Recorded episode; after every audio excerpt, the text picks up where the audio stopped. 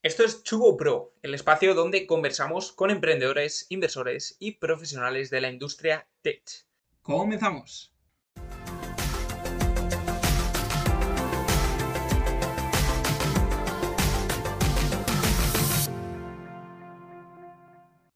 Hoy estamos con Carlos Benito, VP of Product and Tech y cofundador de Edify. Nos contará cómo han conseguido lanzar un MVP y facturar más de 500.000 euros en menos de tres meses sin escribir una sola línea de código. Hablaremos sobre el universo no code y sus infinitas posibilidades, la importancia del traqueo y análisis de datos para construir el producto adecuado y nos desvelará qué se necesita para llegar a ser un buen product manager.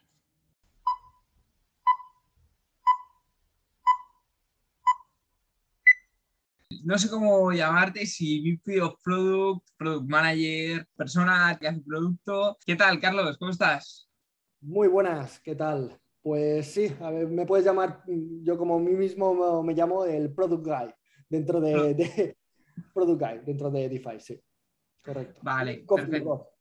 Cofundador y que no lo hemos dicho, eh, de un proyecto pues bastante prometedor que nos vas a comentar eh, en qué consiste y que, que estés ahí en, Valencia, en, Lanzadera. Correcto. Actualmente estamos aquí en, Lanzadera de, Juan Roch. Y bueno, para explicarte un poco sobre, sobre Edify. A mí me gusta mm. explicar Edify con un ejemplo práctico de un problema real. ¿vale? soy una persona de producto, como tú has dicho, y me gusta poner problemas. ¿vale? Tú, pongamos cualquier persona que nos pueda estar escuchando también, quiere comprarse una casa. ¿vale? Obviamente, según perfil, presupuestos, etcétera, etcétera, eh, te gustaría tener una casa nueva y no la típica casa de, más de 20 años o más de 25 años. Pero claro, ese tipo de casas, ¿dónde se encuentran en las grandes ciudades? Fuera, en el extrarradio, ¿vale? Pues no hay obra nueva en las grandes ciudades. Eh, al final hablamos de las grandes ciudades como Madrid, Barcelona, Valencia, Sevilla, Málaga, Bilbao, sin menospreciar al resto, pero ciudades al final donde hay un gran problema de suelo para edificar nuevas construcciones en el centro de la ciudad. Entonces, tienes que ir a comprarte una casa vieja y luego reformarla. Te pregunto a ti, a título personal, ¿has reformado alguna vez alguna vivienda? No. Vale, pues es de las peores experiencias que te puedas nunca imaginar. O sea, es eh, súper complejo, es súper estresante y, de verdad, o sea, hay, gente que se divorcia por, mm. por, una reforma. Entonces, pues al final Edify viene a resolver esto un poco. Nosotros buscamos, encontramos y reformamos esa vivienda para que puedas disfrutar de un piso de obra nueva, entre comillas, donde tú quieras, sin problemas, directamente desde el sofá de tu casa. Mm, hostia, qué bueno. No sé si he con Carlos de producto o Carlos de comercial, porque el pitch, el pitch es, muy bueno. Eh, sí, pues esa es la, la, problemática que solucionáis, ¿no? Pero es un, este modelo de negocio en concreto, ¿cómo surgió? Eh, ¿Os inspirasteis en otro modelo de, fuera o por qué creasteis eh, este, este proyecto como tal? Vale, pues realmente eh, surgió por pains que hemos vivido, los vivido o que conocemos de, buena mano los, fundadores. yo particularmente, aquí en, en, la casa donde vivo, hace recientemente, hace poco más de año y medio aproximadamente, me, la reformé, la reformé completamente, hice una reforma completa en la casa y ya de ver, y mira que estuve casi 7, 8 meses para encontrar la empresa de reformas que me ofreciese esa transparencia, confianza para, poder entregar al final las llaves de mi casa. Al final va a ser el, sitio donde voy a vivir. Hay pocas inversiones más importantes y más cruciales en la vida de una persona que la compra o la reforma de una casa.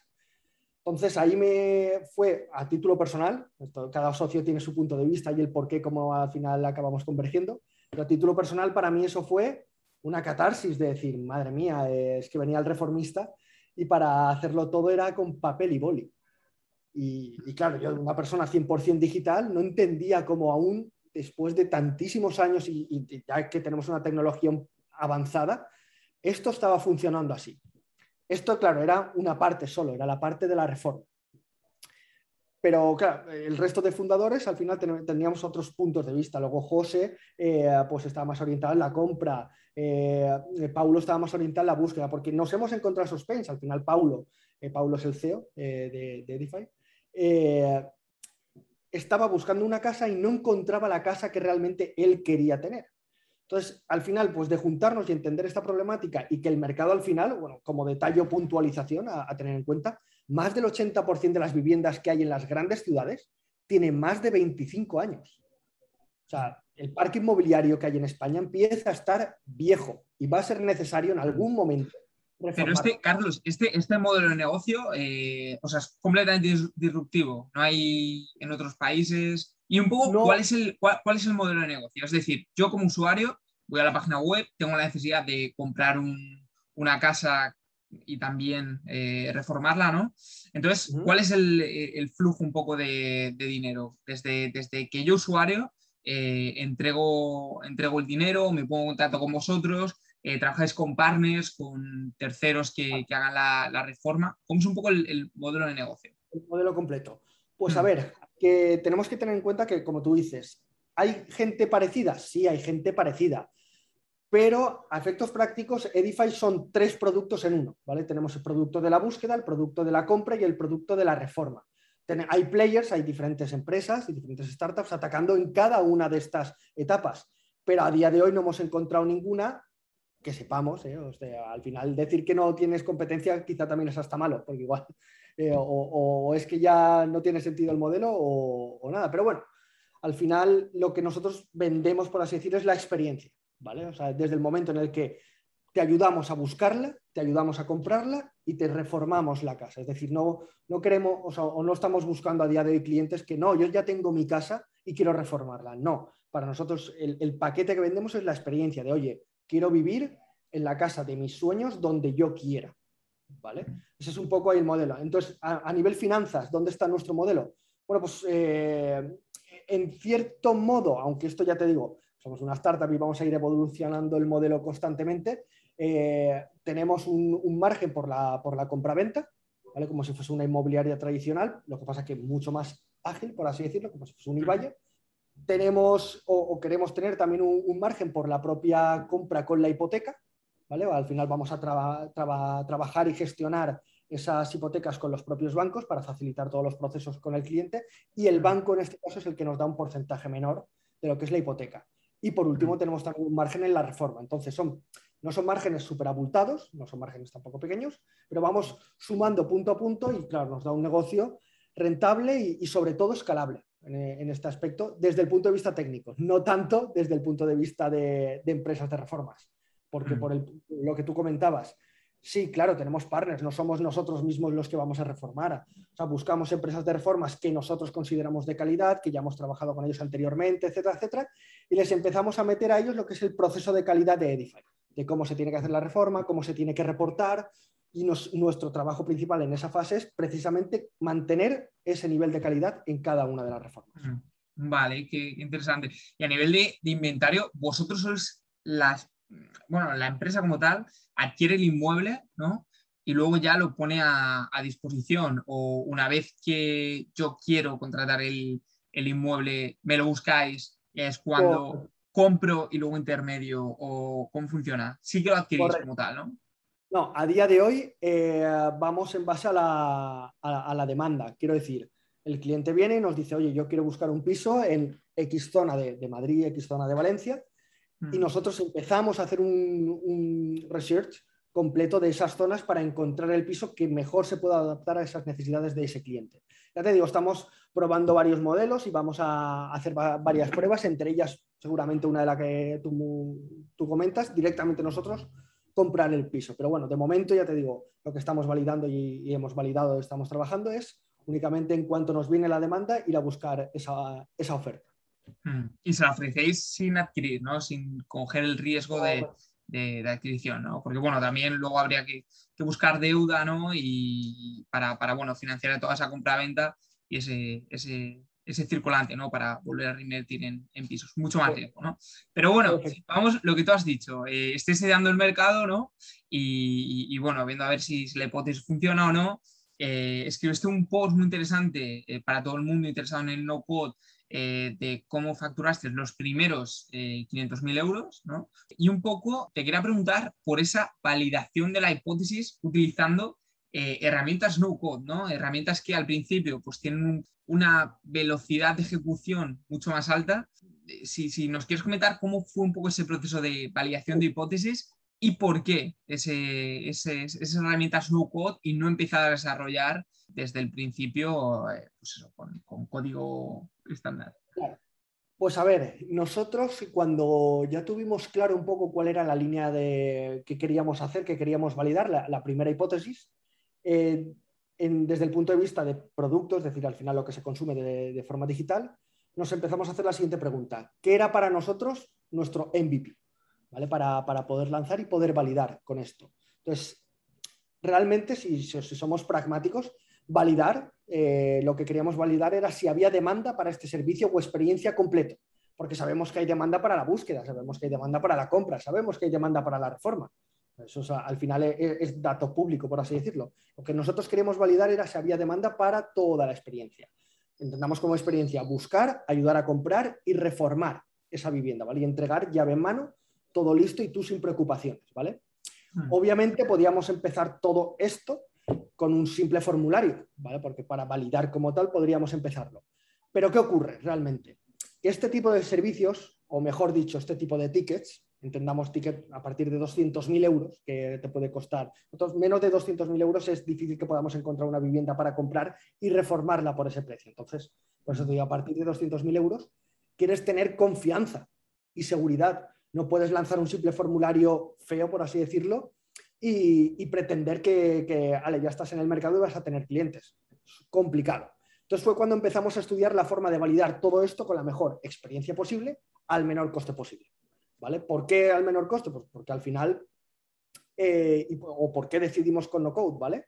Eh, pues básicamente porque en ese momento, soy sincero, no teníamos recursos técnicos. Eh, yo soy desarrollador, aunque ya hace ya muchos años que me dedico a la rama de, la gestión de proyectos o, o producto, pero no tenía tiempo. Yo justo en ese momento estaba trabajando para Creditas, eh, un, unicornio brasileño, que aprovecho para mandar un saludo a todos mis compis tribulantes de, Creditas, si, si, me están escuchando. Y no tenía tiempo para hacer este desarrollo justo, por así decirlo. Y el resto de los founders no son técnicos. Al final, eh, como te decía José, es ex country manager de Jeff en España y Paulo, eh, nuestro CEO, es ex head of sales de, Jeff eh, en Europa. ¿vale? Entonces, sí, o sea, teníamos expertise, pero no teníamos capacidad técnica. Entonces, podíamos eh, hacer algo más light, ¿vale? Por así decirlo, pero que dé esa impresión de producto top, ¿vale? Pero con tecnologías más livianas. Y ahí es cuando empecé realmente a plantear eh, ese stack no code para trabajarlo. Inicialmente, ya te digo, muy rápido, porque es que son tres únicas herramientas para esa primera iteración. Fue Webflow, para, la web, que quien no lo conozca es una herramienta muy similar a lo que es WordPress, pero desde un aspecto visual y sin, desarrollo, sin ningún tipo de instalación de servidores, absolutamente nada, todo limpio.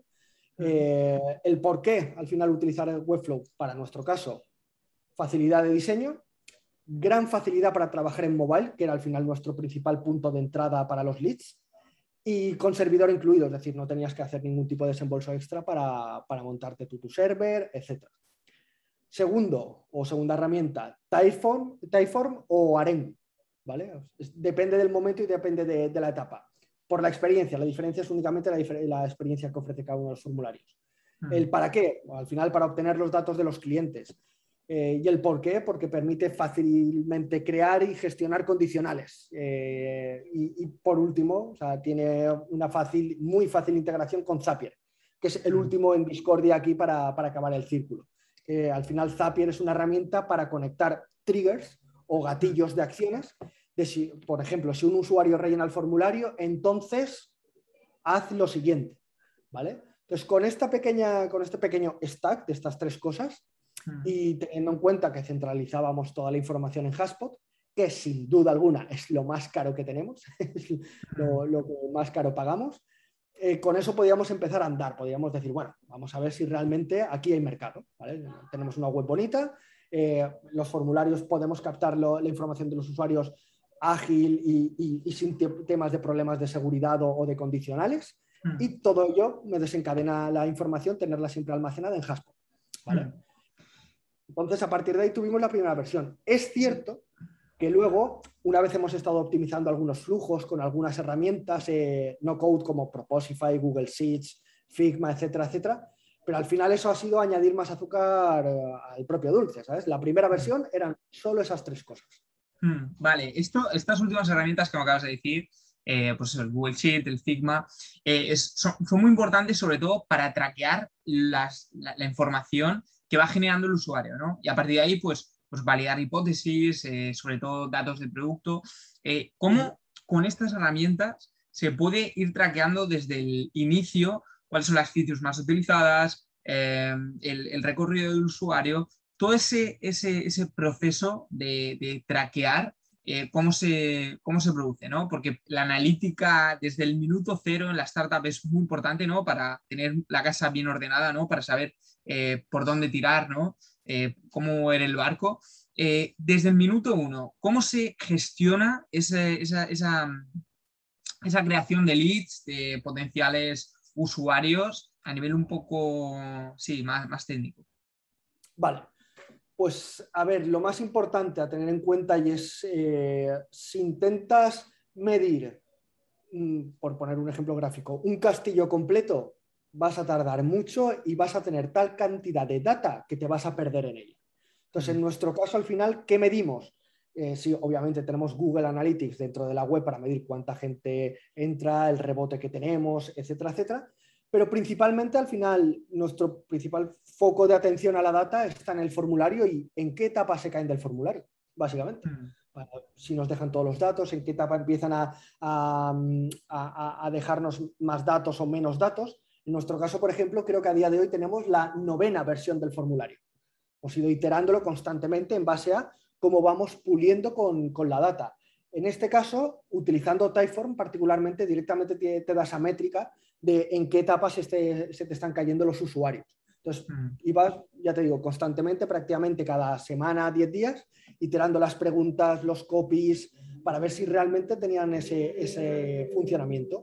Mm esa mejora de, conversión. Mm. Luego, de cara a la web, pues básicamente estamos utilizando, como no tenemos a día de hoy, tenemos volumen, pero lo más importante de nuestro modelo particularmente es que, claro, cuando nos entra un, deal, el deal es de dinero, entonces tenemos, hay margen eh, y no hace falta que tengamos, de hecho no podríamos abarcar ahora mismo que entrasen en la web y, nos solicitasen 10.000 personas, sería imposible, ni 1.000 personas eh, particularmente.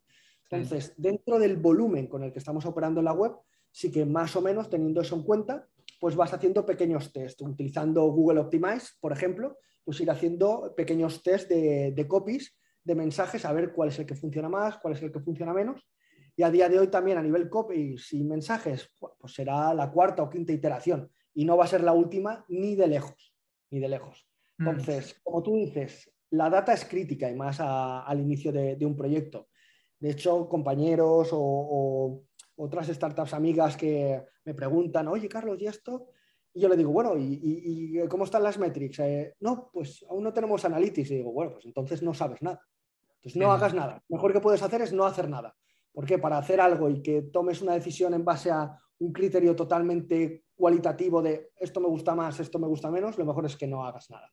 Entonces, en nuestro caso, a mí hay partes de la web que a título personal me gustan más, me gustan menos, pero la data es la data. Entonces la data me dice que eso está funcionando más de lo que algo que a mí me gustaría cambiar, pero de mm. momento está así porque la data eh, está haciendo cambios y me dice que no, que esa versión es la mejor mm. y es la mejor filosofía que uno puede tener realmente. Sí, y luego a nivel de, marketing, tres cuarta parte de lo mismo. Y un poco, eh, eh, ¿cuál es el volumen que ahora mismo manejáis en Edify? ¿Algún dato que, que puedas dar? Y sobre todo eh, qué coste tiene todo este suite de, herramientas eh, iniciales, un poco una cifra, una cifra orientativa. Sí, a ver, desde luego, eh, al final estamos peleando en un sector que es, vamos, una jungla, que es el sector real estate. entonces, pues sí, claro, estamos haciendo inversión continua prácticamente todos los días a, en Facebook Ads, Instagram Ads, al final lo, típico del sector, buscando mucho el target nuestro eh, que, estamos buscando, aunque el propio target vamos modificándolo y vamos iterándolo también, eh, según las evoluciones que estamos haciendo del branding. Inversión, pues ya te digo, las cifras que te puedo dar aproximadamente es al menos en nuestro sector, ¿vale? Las puede tener sentido eh, empezar a invertir a partir de los 2.000, 2.500 euros al mes. Menos de eso va a ser complicado que puedas al final ganar algún tipo de batalla de leads dentro de este sector que es, vamos, una, como te digo, una jungla. Sobre volúmenes, pues sí, al final, eh, piensa que ya te digo, como a día de hoy hay ciertas cosas a nivel interno que lo tenemos manuales, no, no pretendemos buscar un volumen gigante porque lo que queremos es aprender, o sea, mejorar, o sea, porque si hacemos las cosas bien eh, con 10 personas, sé que lo podremos hacer con 100, pero si estamos ahora trabajando con 10 personas y hay cosas aún eh, que mejorar, pues aún no es el momento de escalarlo y empezar a meterle una caña, y decir, no, métele ahí 100.000 euros al mes que sé que ya, ya la máquina rueda sola. No, a día de hoy no estamos en esa fase. Pero bueno, sí que estamos en, esa, en ese punto de tener tus prácticamente no te digo volumen porque es que como es tan cambiante dependiendo de las semanas, pero tenemos volumen suficiente para trabajar eh, todo el equipo todas las semanas y, y, estar sin parar, sin parar y estar cerrando aproximadamente al mes pues unas de notas de encargo de, para buscar al final propiedades 30, 40, 50 al mes. Y, un poco el, coste este que mm, de, esas suites de, herramientas no code, más o menos en qué cifras estamos hablando, ¿no? Cifras orientativas. Pues, aquí, eh, lo más importante y como tip para todo el mundo que nos esté escuchando también, eh, hay una cantidad de perks o de descuentos, por así decirlo, para nuevas em, empresas o startups que vamos, básicamente te deja el ticket muy, muy, muy bajo. Ya como te he dicho, eh, Haspot es lo más caro que tenemos. Al final, Webflow te cuesta poco más de 25 euros al mes. Typeform otros 30 euros. Arengu otros 30 euros. Zapier otros 30 euros. O sea, no son unos volúmenes.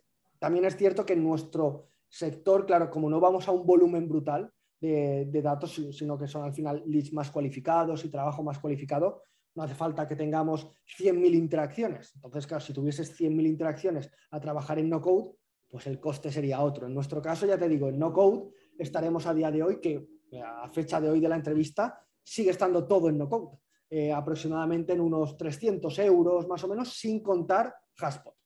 ¿vale? pues con esto... Sí, Bueno, y luego Haspot, que más o menos que es mucho más caro. en Haspot te puedes dejar lo que quieras. Ahí es, es barra libre. Desde 300, 400, 500 euros hasta ya, sí, dependiendo del volumen y al final los módulos que tú contrates dentro de Haspot, etcétera, etcétera, te puedes ir a los miles en este caso. Haspot, sin duda alguna, es lo más caro. Ahora, obviamente, tenemos tener toda la información centralizada y con el flujo trabajado, con los funnels trabajados ahí dentro, pues te da tranquilidad, seguridad con un software como Haspot que, sabes que, que funciona bien. Sí, bueno, que haciendo, tú que estás tan metido en el tema, haciendo el research de todas las diferentes alternativas, pues bueno, si, si lo tenéis es porque merece la pena, ¿no? La herramienta. Pues nada, pasamos al. Nos has dicho que todavía estáis en, en mono code, ¿no? Pero llega un momento en el que, en el que bueno, hay que, hay que transicionar ahí, ¿no? ¿Cuándo crees que es el momento que hay que transicionar y sobre todo cómo afrontar esa, esa transición, ¿no? Vale, pues a ver, eh, solo, solo, esta pregunta o este apartado creo que podría dar lugar a una discusión de, días, porque claro, ya depende mucho de, la opinática de, muchas personas.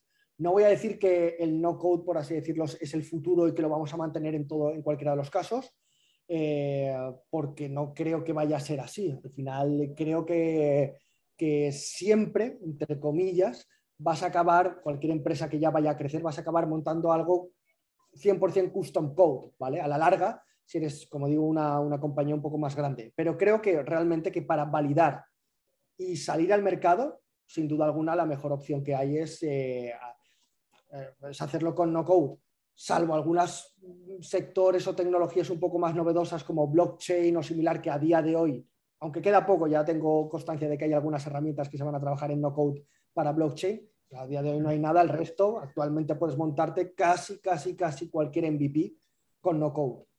Entonces, solo tienes que hacer realmente una pequeña investigación previa de las herramientas y pensar muy bien. Realmente es más 80% pensar cómo lo vas a estructurar y 20% ejecutar con estas herramientas. Eh, incluso para cosas complejas, realmente que, que, hay herramientas muy potentes, como por ejemplo a nivel para back office con Retool, dudo mucho las pocas cosas que no puedas hacer con Retool a nivel back office. O sea, es realmente súper potente. Y para validar, obviamente, si ya estás en, una, en un servicio donde tienes 10.000 transacciones, pues ya quizás se te queda algo, algo justo y tienes que empezar a transicionar, como tú dices, a algo más eh, personalizado.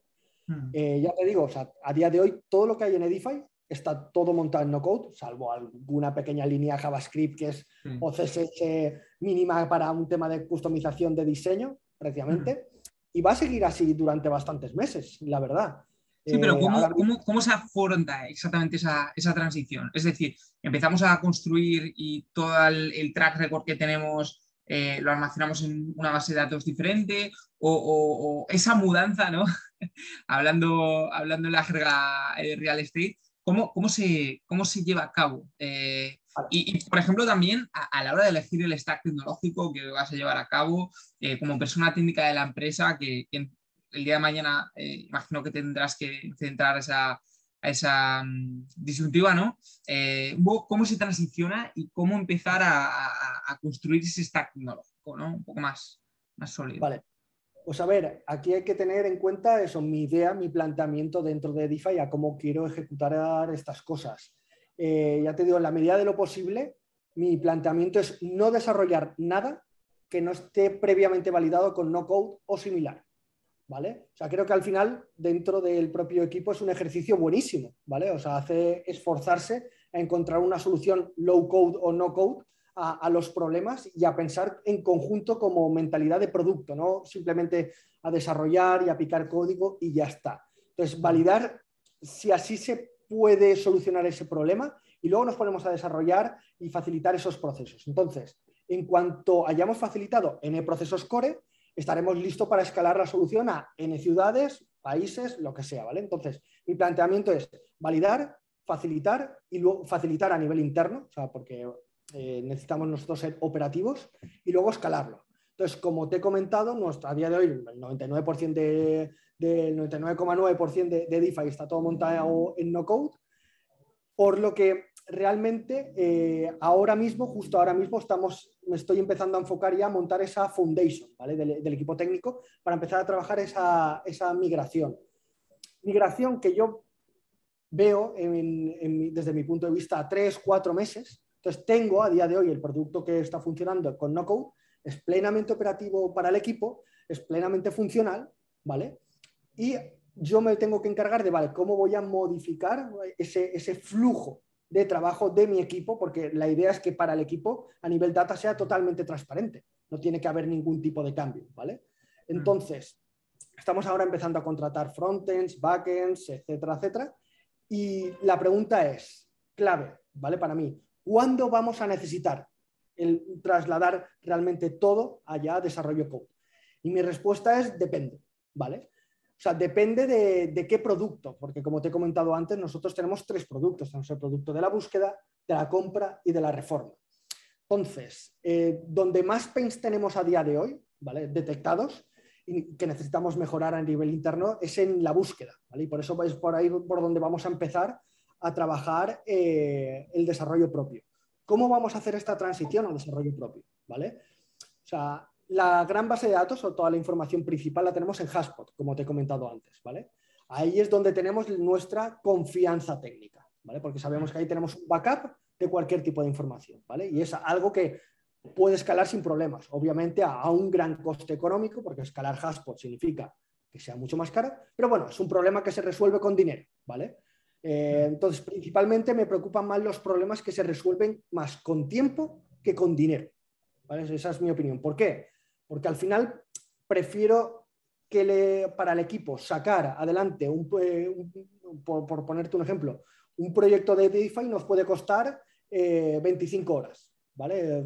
Lanzarlo adelante. Bueno, pues mi objetivo está en reducirlo a 10. ¿Cómo puedo hacer reducir ese proyecto a 10? El cómo en coste no debería de ser, entre comillas, un problema, más allá de obviamente que necesitaremos financiación para ello, pero ahí es donde está la clave para poder escalar todo el modelo y poder escalar como compañía. Entonces, porque básicamente esto hará que podamos duplicar nuestro flujo trabajando y cambiando pequeñas mm, cosas, ¿vale? Entonces, un ejemplo, te pongo un ejemplo práctico, ¿vale? Que a mí, como te he dicho, siempre me gusta poner ejemplos que realmente hayamos eh, vivido en, dentro de Edify, ¿vale?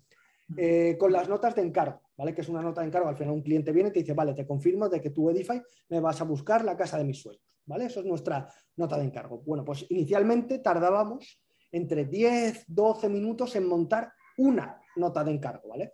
sacar los datos del cliente, copiarlos en un Word, exportarlos, enviárselos, la firma, etcétera, etcétera, ¿vale? Eh, y además todo esto con una experiencia cero Edify, era un Word, ¿vale? Con el título y ya está, ¿vale? Entonces, ¿qué hicimos? Pues montamos todos esos datos conectados con, Google Sheets, de ahí a Figma, con un diseño totalmente personalizado y plenamente operativo, y ahí ganamos, claro, eh, ahora mismo tardamos unos dos minutos en hacer una nota de encargo. Fíjate ahora lo que antes un, agente nuestro tardaba en 10-12 minutos, ahora hacemos 5 o 6, ¿vale? Entonces, la cantidad de tiempo que ganamos ahí es, es crítico. Pero volviendo al punto de la transición, ¿vale? Para no, para, no irme, eh, vamos a empezar a desarrollar nuestro back office, ¿vale? Inicialmente ese es el primer punto del back office de búsqueda, ¿vale? Con el simple motivo y simple objetivo de ahorrar tiempo, para nosotros, ¿vale? Porque al final bebemos información de muchos sitios y necesitamos ser más ágiles para dar servicio a más, más personas, ¿vale? Entonces, si no fuera por eso, y te lo digo de verdad, seguiríamos manteniendo el no-code. Y mm. me atacaría a otro punto. Pero ahora mismo es el punto más, eh, más crítico. Eh, de hecho, ya te digo, o sea, el resto de los productos van a seguir estando en no-code, mm. ¿vale? Claro, ¿y cómo es, cómo es esa integración de, de transicionar, ¿no? De, eh, yo voy construyendo por mi parte, ¿no? Pero otras partes las voy haciendo con, la voy implementando con herramientas. Esta comunicación entre, entre ambas partes es sencilla, ¿no? imagino que las, las aplicaciones también estarán diseñadas, ¿no? Para, para que el día de mañana pues, se transicione hacia desarrollo propio. Eh, ¿esto, es, ¿Esto fácil y sencillo? Eh, a ver, eh, ya entramos en un aspecto técnico ya más profundo. Uno de los puntos también de elegir Haspot era también precisamente por su API. Al final entendamos la API como un servicio de, para obtener los datos eh, completos de, esa plataforma. Haspot, su API la tiene súper desarrollada, entonces en el momento que tú quieras salirte de allí por lo que sea, siempre lo vas a poder extraer. Entonces sabemos que a día de hoy es un coste grande, pero sabemos que en el momento que queramos transicionar todo, lo podremos hacer sin ningún tipo de problema. Podremos tardar más o podremos tardar menos. Entonces, como te comentaba yo, de formación soy ingeniero, ¿vale? Pero es cierto que hace años que ya no desarrollo como tal, Así que intento ser más pragmático y sobre todo confiar en gente que está más metida en el barro, ¿vale? En este aspecto, por así decirlo. Entonces, ya te digo, voy a quizá entrar en un aspecto más técnico, hablando de idiomas, arquitectura, etcétera, etcétera, pero intentaré ser breve y conciso, ya que no todo el mundo que puede estar escuchando esto tiene que entender eh, esto de una forma sencilla. A nivel back office, vamos a montarlo todo, eh, o la idea que tengo planteada es montarlo todo en Python y Django, ¿vale? ¿Por qué? principalmente por dos motivos. Y uno lo has dicho tú, la data, ¿vale? al final somos un producto que a la larga nuestra clave, como en casi todas las empresas de real estate, será la, data, ¿vale? Entonces necesitamos movernos bien por esto y trabajarla de forma ágil y, que realmente a título personal todo lo que he probado y con mi experiencia Python es con lo que más cómodo me siento yo a título personal para trabajar. Bien, es cierto que lo podríamos montar también en Kotlin o en cualquier, por ponerte un ejemplo, en cualquier otro, otro planteamiento. Pero al final aquí la clave es que permita eh, una buena interacción con los datos en cualquier volumen de datos. ¿Vale? Evidentemente hay que trabajar bien la base de datos, etcétera, etcétera. Pero repito, todo esto, mientras tanto, el equipo va trabajando con no code, todo perfecto, sin ningún problema. Y nosotros ahora estamos haciendo dual tracking de empezar a desarrollar nuestra propia herramienta. Pero el equipo sigue, sigue trabajando todo con no-code. En el momento que hagamos ya el switch, por así decirlo, no será completo, será un switch parcial. Empezaremos con algunos clientes que ya tengamos en Haspot, los importaremos a nuestro back office y empezaremos a trabajarlos desde ahí, ¿vale? Desde nuestro back office, X clientes. ¿Por qué? Porque al final necesitamos validar que todas las funcionalidades, el mismo trabajo que hacíamos antes, lo haga ahora el back office, pero más rápido. ¿vale? Esa es la única que, en cuanto veamos que ya eh, funciona, pues empezaremos a transicionarlo todo, ya te digo, por las noches, tranquilamente. Eso no, es el problema. Al final es un, reto técnico, no es ni más ni menos complejo, sino es, eh, al final una persona que sepa de backend es, oye, tengo esta información en esta tabla, la quiero trasladar aquí. tarda lo que quieras. Mientras tanto lo vamos operando. El Mm. segundo punto para utilizar Python o Django en este aspecto es, es por talento. ¿vale? Al final, ahora mismo Python es uno de los lenguajes más usados o con mayor proyección eh, que hay, entonces eso me asegura que al menos durante los próximos cinco o seis años habrá talento suficiente para esta tecnología. Esto ya te digo, esto a nivel backend, ¿vale? Que es lo, a nivel back office lo que más queremos trabajar. A Mm. nivel front, porque es otra batalla totalmente diferente. Esta sí que no tiene absolutamente nada que ver. Y fíjate que yo soy más de front que de back, ¿vale? Eh, estamos abiertos. O sea, no, no, me estoy casando ahora mismo con ninguna tecnología. Eh, estamos investigando y estamos haciendo diferentes pruebas. Por la misma de antes, ¿vale? Yo me siento un poco más cómodo con React, ¿vale? Además de que en algún punto de nuestro producto vamos a acabar montando una aplicación, ¿vale? Solo para nuestros clientes. No tiene sentido una aplicación abierta para todo el mundo, sino una aplicación directamente para clientes que nos estén usando. Entonces necesito que lo que vayamos a desarrollar podamos exportarlo fácilmente con React Native o similar a, a aplicación. Entonces, básicamente es por, por, facilidad. Si bien es cierto que esto también podríamos utilizar, por ponerte otro ejemplo, igual que te he dicho antes arriba Kotlin, con Vue podríamos hacer eh, exactamente lo mismo. Al final lo que tenemos que hacer es encontrar algo que, que, nos vaya a ayudar para conseguir nuestro objetivo y teniendo en cuenta el talento interno y el talento futuro. Quiero decir, a ver, no voy a montar todo esto con, con todo el respeto, con, con, PHP, que no es que sea malo, simplemente que para lo que necesitamos quizás no es mejor, ¿vale? Pero ya te digo, esto daría para muchos debates. Creo que la, es más, va a ser más complejo la transición de front que la transición de, del back. El back, uh -huh. al final, los datos, con que estén en alguna parte, ya los, ya los obtendré. Uh -huh. El backend ahí podríamos tener, en el frontend, perdón, podríamos tener más, uh -huh. más discusión. Qué bueno. Vale, vale. Una, una pregunta muy densa, muy, bueno, con mucho conocimiento, ¿no? Eh, y te quería preguntar un poco por la parte que tú has dicho, que, es crítica, ¿no? Eh, seleccionamos la tecnología en función del talento que pueda desarrollar ese, ese stack, ¿no? Eh, y bueno, el, talento tecnológico es, es, un recurso bastante escaso, ¿no? Tú como product manager y, y, persona que se va a tener que enfrentar a ese problema, ¿qué estás haciendo relativamente, ¿no? Para, para encontrar ese, ese, talento, ¿no? Y sobre todo, ¿cuál es la, la, la formación ideal, ¿no? Eh, ¿Preferís eh, coger a personas más experimentadas o eh, coger a, a, juniors o a lo mejor que tengan un poquito menos de formación y que crezcan en la empresa? ¿Qué tienes en mente, ¿no? A la hora de, de contratar y, y, y, fichar ese, ese talento, ¿no? Vale, pues a ver, evidentemente, o yo pienso que sobre todo para esa fundación, ese foundation del equipo técnico, cuanto más senior dentro de mejor, ¿vale? No hace falta que sea un senior puro, si no te puedes ir a un mid, a una persona más intermedia, pero sí es cierto que necesitas montarte una muy buena base. ¿Por qué? Porque lo que montes ahora lo vas a tener durante años porque luego va a ser muy complicado sacar el espacio y el tiempo para, vale, vamos a hacer un rollback de una limpieza completa. Entonces, no digo de que un junior no sea capaz de hacerlo, desde luego que, que lo puede hacer al final con, con ganas y, y, peleándolo sale. La diferencia básicamente está en la experiencia, en la experiencia de problemas, de problemas que hayan tenido ya esas personas y hayan dicho, vale, por aquí no hay que ir. Entonces, ahí lo que ganas es tiempo y precisamente lo que nosotros buscamos es ganar tiempo. Oye, me encantaría poder desarrollar, puedo desarrollarlo en seis, pero si lo tengo en tres, en cuatro, muchísimo mejor porque gano al final time to market en este aspecto. Entonces, mi opinión al respecto es que mínimo por a la que empieces ya a contratar con eh, más juniors, gente que, que empieces a formarla tú realmente, pero sí que tienes que tener gente más senior para que pueda dar esa formación, pueda ya dar ese soporte y sobre todo genere, empezar un proyecto en un greenfield total, o sea, es complejo no es algo tan sencillo como, ah, pues me copio un, un sample de, de, Django y a funcionar. No. Mm. no, no se puede empezar a trabajar así o no se debería poder trabajar así. Evidentemente nos estamos adaptando un poco al mercado. El mercado, como tú dices, está salvaje. Está salvaje ahora con, con lo del COVID. Los sueldos están disparados. Que no digo que no los valgan ¿eh? la gente, porque al final está resolviendo un problema que potencialmente va a dar millones. Entonces, entiendo que, que haya que pagar pero uf, está, está complicado. Intentamos atraer el talento con visión y sobre todo con cultura.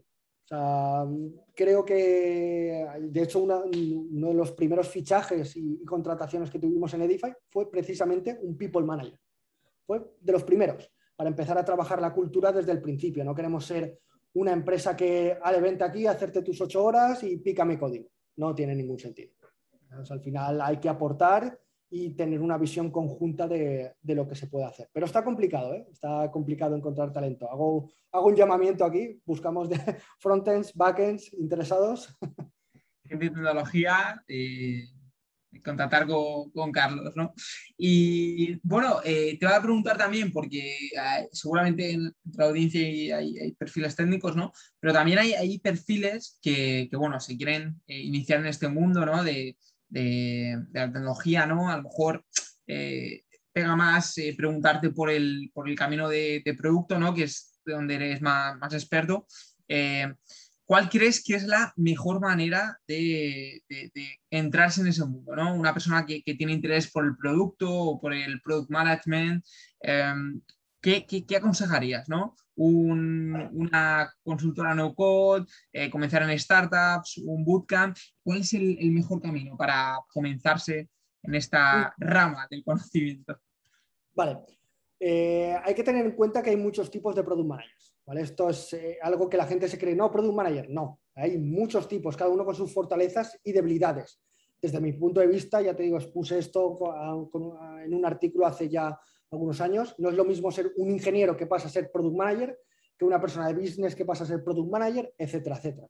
Entonces, para mí, desde mi punto de vista, la principal skill que debería tener cada uno antes de entrar en cómo llegar, sino la principal skill eh, que debería tener es, al final, amar a los usuarios, ¿vale? Tener a los usuarios como lo más importante que hay, ¿vale? O sea, sentir sus pains como tuyos, propiamente dicho, ¿vale? Ser intermediario entre todas las áreas eh, para que estén las cosas alineadas ¿vale? con, ese pain. Sobre, al final, el cómo convertirse ¿vale? A, un buen product manager, ¿vale? O sea, porque ya te digo, que entender las skills y procesos ya daría para otra charla, si, quisiéramos. Pues para convertirse para mí en un buen product manager o empezar a trabajar como product manager, vuelvo a recordar que yo de formación soy ingeniero, ¿vale? Hmm. Pero siempre me ha tirado más la parte del front que, del back. Entonces, yo también empecé a formarme como, como product designer. Al final yo soy una, una, especie rara. Eh, toco business, toco business design, eh, toco product design, pues, desarrollo todo. Entonces, mi opinión, ¿vale? Es que si, si, nadie lo hace, yo lo haré, ¿vale? Mi opinión para formarme a, a, título personal. Y creo que es un valor increíble que debería tener cualquier tipo de product manager, ¿vale? Entonces, para mí, como digo, aunque parezca una chorrada, creo que la mejor forma para convertirse en un buen product manager o empezar en el mundo de product manager es emprender, literalmente. ¿Vale? Y puede ser con algo tan tonto como un pequeño side project, ¿vale? Que, entiendas al final todos los pains que hay, todas las partes y que valores cada una de las partes, que entiendas desarrollo en tu justa medida, no hace falta, puedes hacer ese desarrollo con no code, entiendas diseño, entiendas marketing, entiendas business, entiendas cada una de las, de las patas para ponerte en contexto de lo que cuesta hacer las cosas, ¿vale? Eh, ya te digo, ponerte en la piel de cada uno de esos departamentos hace que valores el trabajo y por tanto puedas comunicarte mejor. No importa si el side project fracasa, lo importante al final es aprender. Y como valor o como, como leitmotiv que deberías de tener que tener en cuenta es aprende rápido y equivócate barato. Prueba cosas, muchas cosas eh, a la vez incluso. Es que ese, para mí es crítico haber tenido muchas cagadas, por así decirlo, porque al final vas aprendiendo sobre ellas y, esa experiencia no te lo da cualquier otra cosa más que, emprender, desde mi punto de vista. Mm, qué bueno. Sí, entonces, eh, si nos ponemos en la posición de una persona de, negocio que, no sabe desarrollar, empezar a hacer un, proyecto por sí mismo no code en el que, bueno, tiene lo que tú dices, o sea, es no code, ¿no? Pero tienes que tener una visibilidad de, lo que tú has dicho, ¿no? De, dónde van los datos, cómo organizo el frontend, el backend, un poco la escalabilidad del negocio, lo que me permite, lo que no. Y ya vamos a acabar la entrevista, ¿no? Eh, conociendo un poquito de tu trayectoria profesional. Entonces, un poco, eh, pues eso, ¿de dónde viene Carlos y cómo, cómo ha llegado hasta a este punto en el ecosistema tech dentro de las startups, más específicamente? Vale, pues voy a intentar ser ser rápido. Mi primera experiencia emprendedora creo que fue con poco más de 15 años. Emprendedora entre comillas, eh, porque al final monté una página, foro de descarga de backups de juegos, guiño, guiño, que, que esa época, de hecho, es uno de los motivos por lo que me gusta tanto formar comunidad o, crear comunidad. Estaba muy, muy metido. Fue una época muy bonita con, con, esa edad, pero obviamente no era ni escalable y acabé vendiendo la página y saliendo de todo ese mundillo. Luego, posteriormente, con Joan Álvarez, alguien que también ha pasado, creo que por este podcast, eh, CEO de Hanum. Un abrazo, si nos estás escuchando, Joan. Eh, pasamos juntos por otra experiencia emprendedora con Rocket, que también lo comentó él en su día, con sus altibajos, pero sobre todo aprendiendo muchísimo. A partir de ese momento necesitaba yo también un respiro emprendedor, por así decirlo, y tuve diversas, o sea, estuve trabajando en diversas startups, siempre están en ecosistema startup, Startup Explore, Passporter o en la última, como he dicho, en, Creditas. En cada una de ellas aprendiendo más y más y más y más. De hecho, o sea, no en estas, pero soy también inversor en algunos proyectos externos de, startups y, y, demás. Obviamente, inversor a mi nivel, a lo que yo puedo con mis tickets que yo puedo. Pero ya te digo, desde, porque desde hace años, ya creo que son cuatro o cinco años, también tengo un proyecto personal, un side project personal, eh, como he comentado, que es una pequeñita agencia de producto donde solo hacemos diseño de producto, que se llama Productea, que básicamente pues, al final ayuda un poco a las startups a enfocar precisamente en productos ¿no? y cómo puedes validar tu idea lo más rápido y barato posible. ¿vale? Es así a, grandes rasgos. Al final, teniendo en cuenta que con, con, Productea, ¿vale? que es sin duda alguna donde más he aprendido a nivel usuario y a nivel contexto de producto, porque al final he trabajado o colaborado con 50 o 60 startups españolas, europeas, americanas, y acabas cogiendo muchísimo contexto de diferentes mercados en muy, muy, muy poco tiempo. Esto ha sido clave para mí, a título personal, para mi crecimiento personal y profesional. Y nada, y ahora después de todas estas experiencias vuelvo a emprender con, con Edify, recargué pilas y, y ahora y ahora a tope, otra vez eh, mm. con ello. Trayectoria completita. Sí, por eso te decía de, que la opción de, consultoría, ¿no?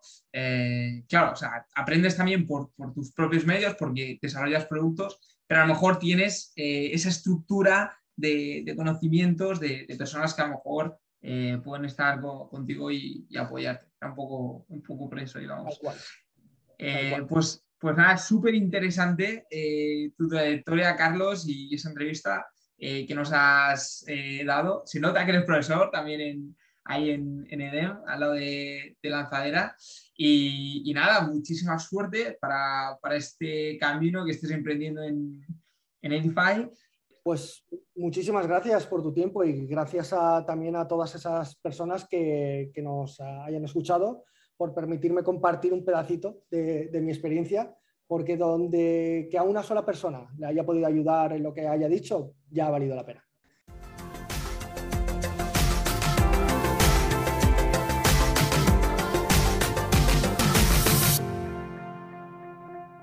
Y hasta aquí el programa de hoy. Muchísimas gracias a todos los que nos habéis escuchado.